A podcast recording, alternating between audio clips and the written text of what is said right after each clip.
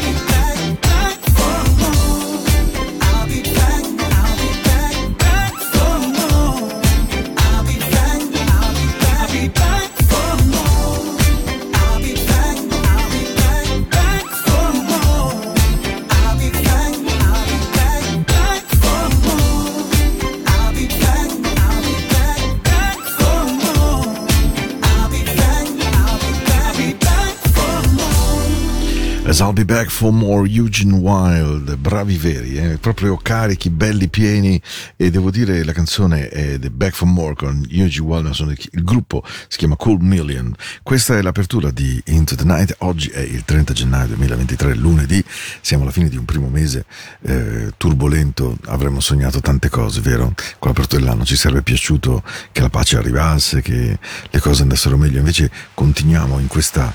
Mm, eh, tosta cupezza di questi giorni complessi dove ognuno di noi deve ritagliarsi un suo equilibrio, un suo spazio, una sua protezione, una sorta di cocoon nella quale chiudersi dentro, ma non per non vedere, semplicemente per potersi ossigenare e trovare energie buone. Poi va bene chi ha figli, per esempio, basta guardare i propri ragazzi, le proprie ragazze e lì effettivamente, ehm, beh, lì si trova molta buona energia, io credo, eh? come esattamente quando possiamo dire di persona a noi vicina, perché sapete, amore va, viene, l'amore può essere tormentoso, tormentoso diventato, ma gli amici, gli amici sono la cosa che contano.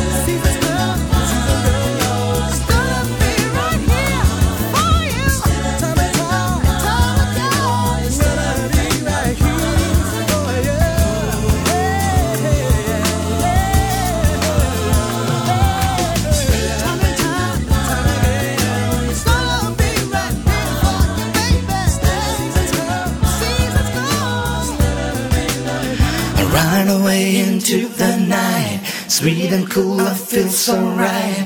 Music showed me right away, and now I know that this song will know. Lead me astray.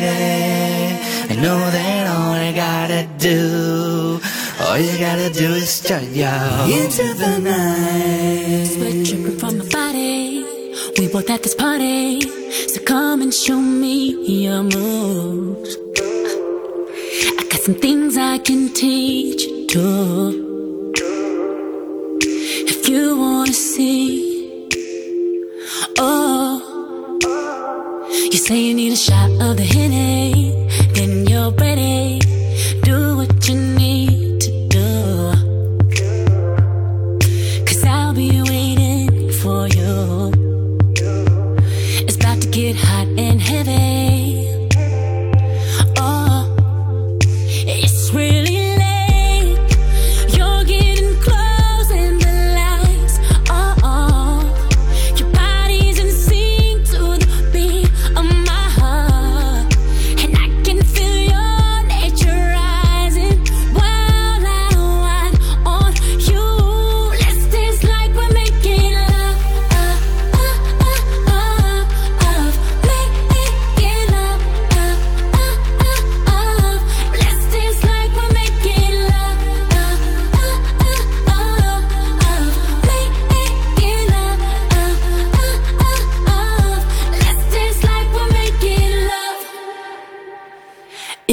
Just maybe we dance like we're making babies as soon as our song comes on.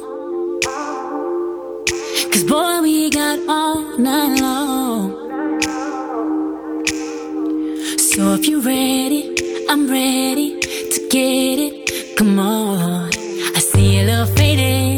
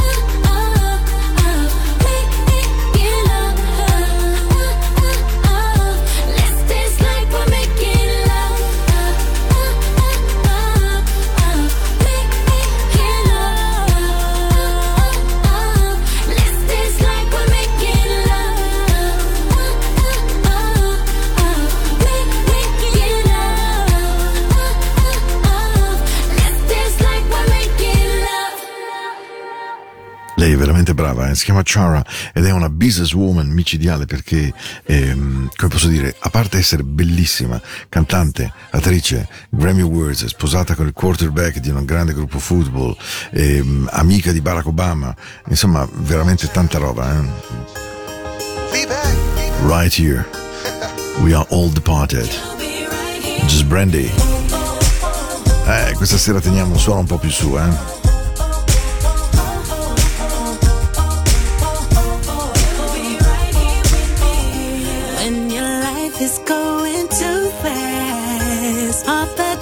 I can slow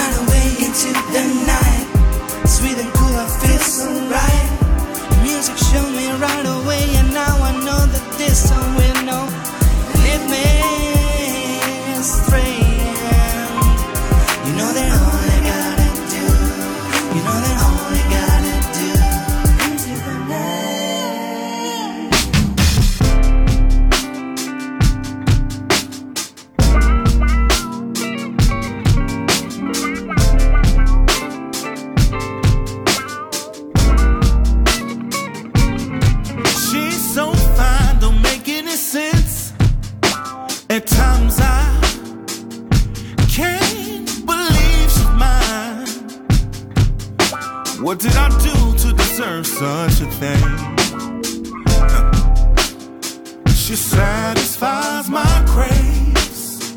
Uh, there's no need.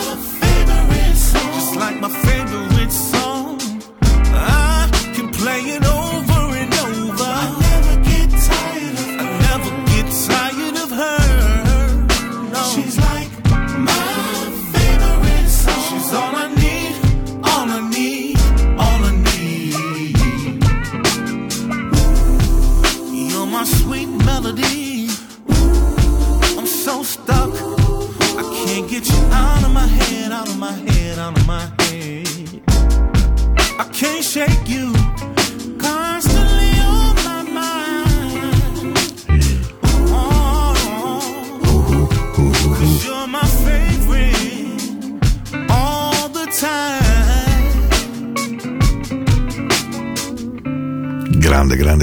Grande. Lui si chiama D-Folk e questa è una canzone che io amo di lui ogni volta che l'ascolto, proprio mi piace, ma non tanto, tantissimo. Si chiama You're My Favorites e D-Folk è una delle mie, ma, insomma, mie scoperte è sempre una cosa brutta da dire perché sempre uno voglia fare megalomani, ma sicuramente in radio non le sentite tantissimo. D-Folks, tra l'altro con la S finale, è quello di The Truth.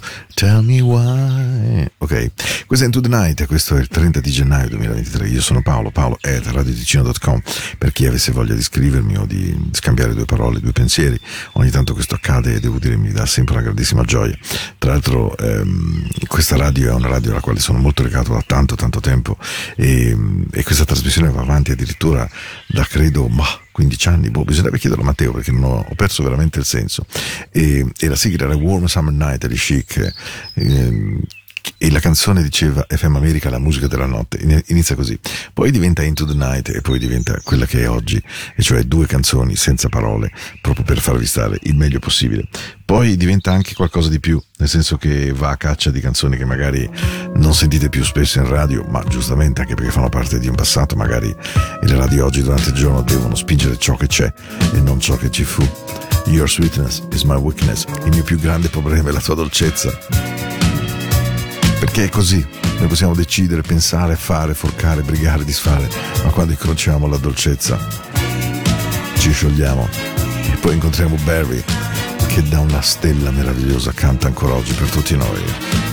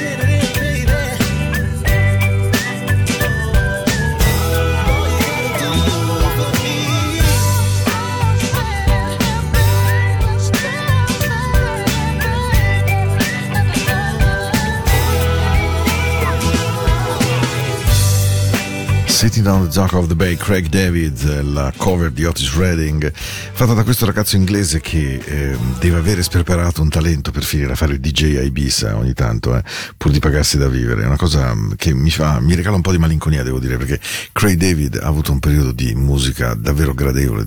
Era- era- eravamo speranzosi, insomma, ecco, sul suo talento. Poi le cose non sono andate esattamente al meglio. Ehm, devo dire che poi, mentre trasmetto la sera, mi piace leggere un pochino e mentre ascolto in cuffia la musica. E ho scoperto solo questa sera che Barry abbia avuto nove figli, figli e figlie naturalmente, di cui alcuni non sicuri che siano suoi, mille polemiche, vi lascio immaginare con l'eredità che ha lasciato, 100 e oltre milioni di dischi venduti, 100 milioni e oltre di dischi venduti, davvero vi lascio immaginare la ricchezza. Ma l'altra cosa che mi ha sempre colpito di Barry White è come non abbia avuto cura alcuna della sua salute fisica. Pensate che fumava 8 pacchetti di sigarette al giorno circa, era una cosa risaputissima. Ha avuto problemi di, eh, ovviamente, pressione altissima, si dice di diabete, ha avuto dei blocchi renali molto, molto forti, dovette andare in dialisi anche per riuscire a- ad aspettare di sopravvivere magari con il trapianto di un rene che non arrivò in tempo quando morì nel luglio del 2003 ehm, in un grande mm, ospedale di Los Angeles, addirittura negli ultimi tempi esausto, affaticatissimo, sempre sovrappeso, cantava seduto, ha dovuto annullare un pezzo della suo tour con gli Earth, Wind Fire che io vidi. Eh, no, devo dire, e, e come ho già raccontato in altre puntate, è incredibile come i musicisti abbiano queste due anime, un'anima rivolta verso di noi che ci regala eh, paradiso, emozioni, dolcezza, insomma, di Barry White è Barry White, e poi invece tormento, tormento. I didn't want to hurt you. Oh, l'avrei scritta tutte le volte della vita questa, veramente. Damn, here we go again. Loving you has caused me so much pain. But you don't see it, you never see it. So why apologize?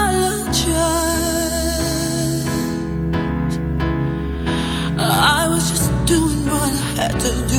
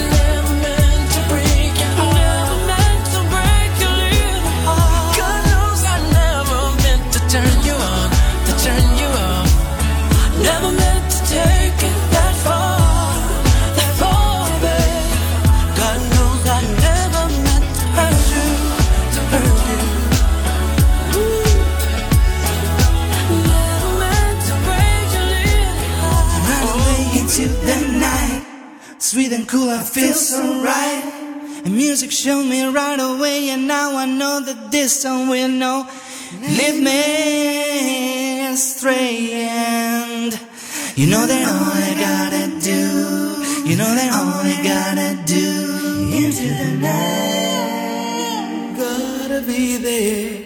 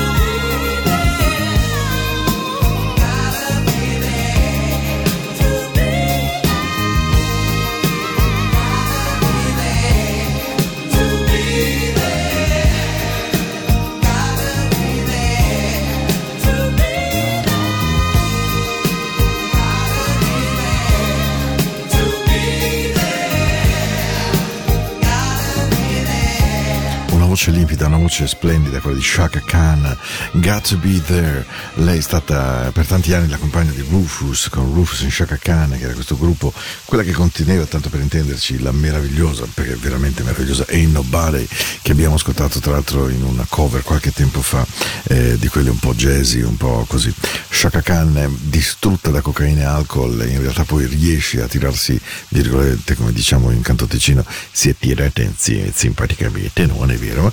E, e- ed è tornata completamente sobria, lo dice regolarmente, lei partecipa tra l'altro a programmi contro l'alcolismo e la dipendenza dalle droghe, in particolare la cocaina, che le faceva avere reazioni che gli organizzatori di concerti ricordano molto bene, ad esempio con delle bizze veramente o delle sfuriate spaventose che mettevano regolarmente a rischio poi la reale esecuzione del concerto. Got to be there, questa è Into the Night, siamo al 30 di gennaio e andiamo a Zurigo. Sì, dai, vi porto davvero a Zurigo.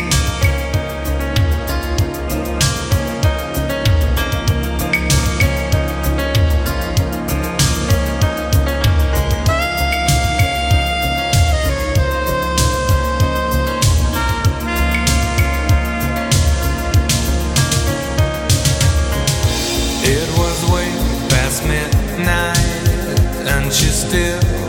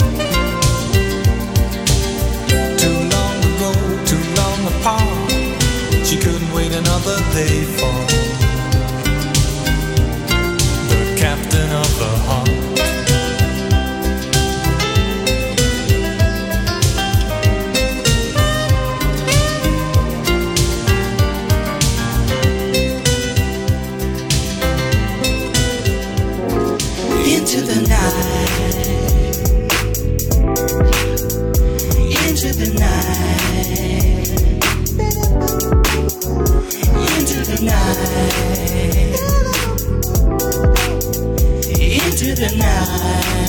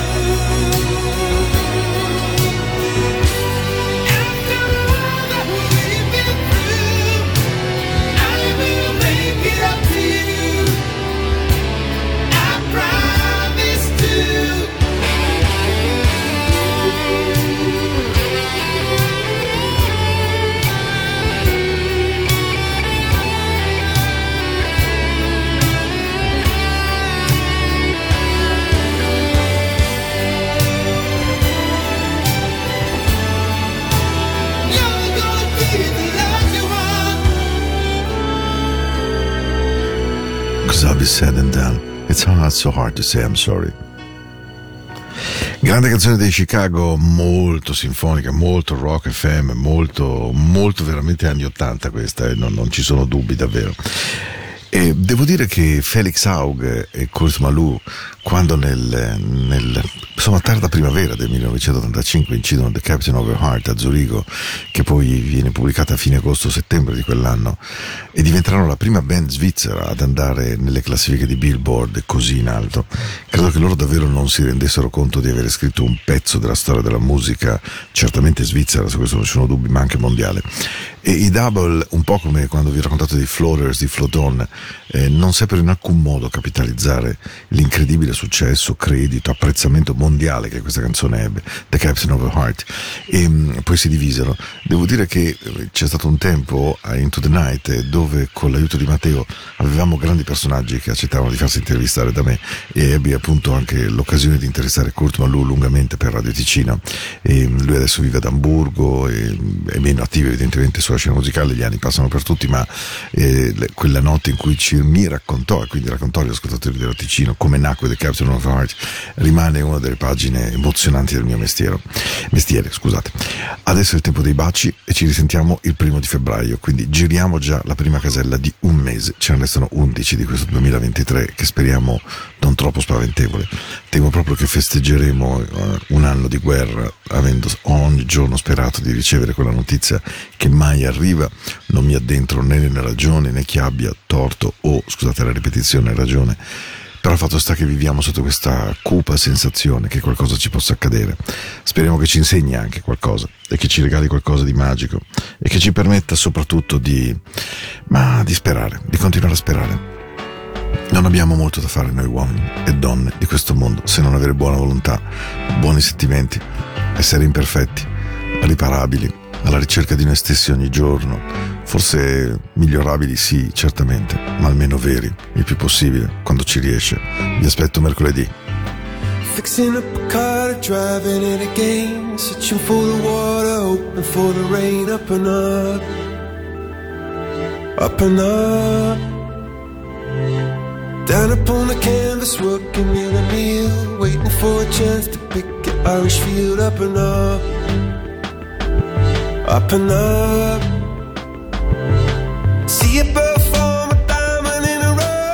A bird soaring high, but the flood is in your blood.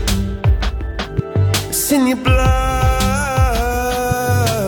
Underneath the storm, an umbrella saying, sitting with the boys, it takes away the pain. Up and up, up and up.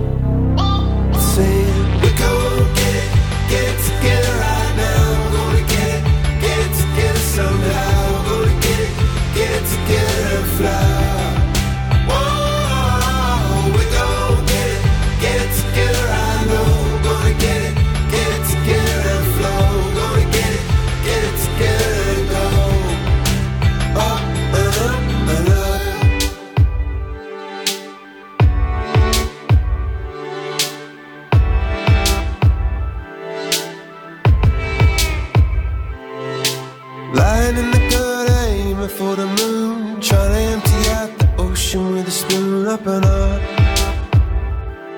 Up and up,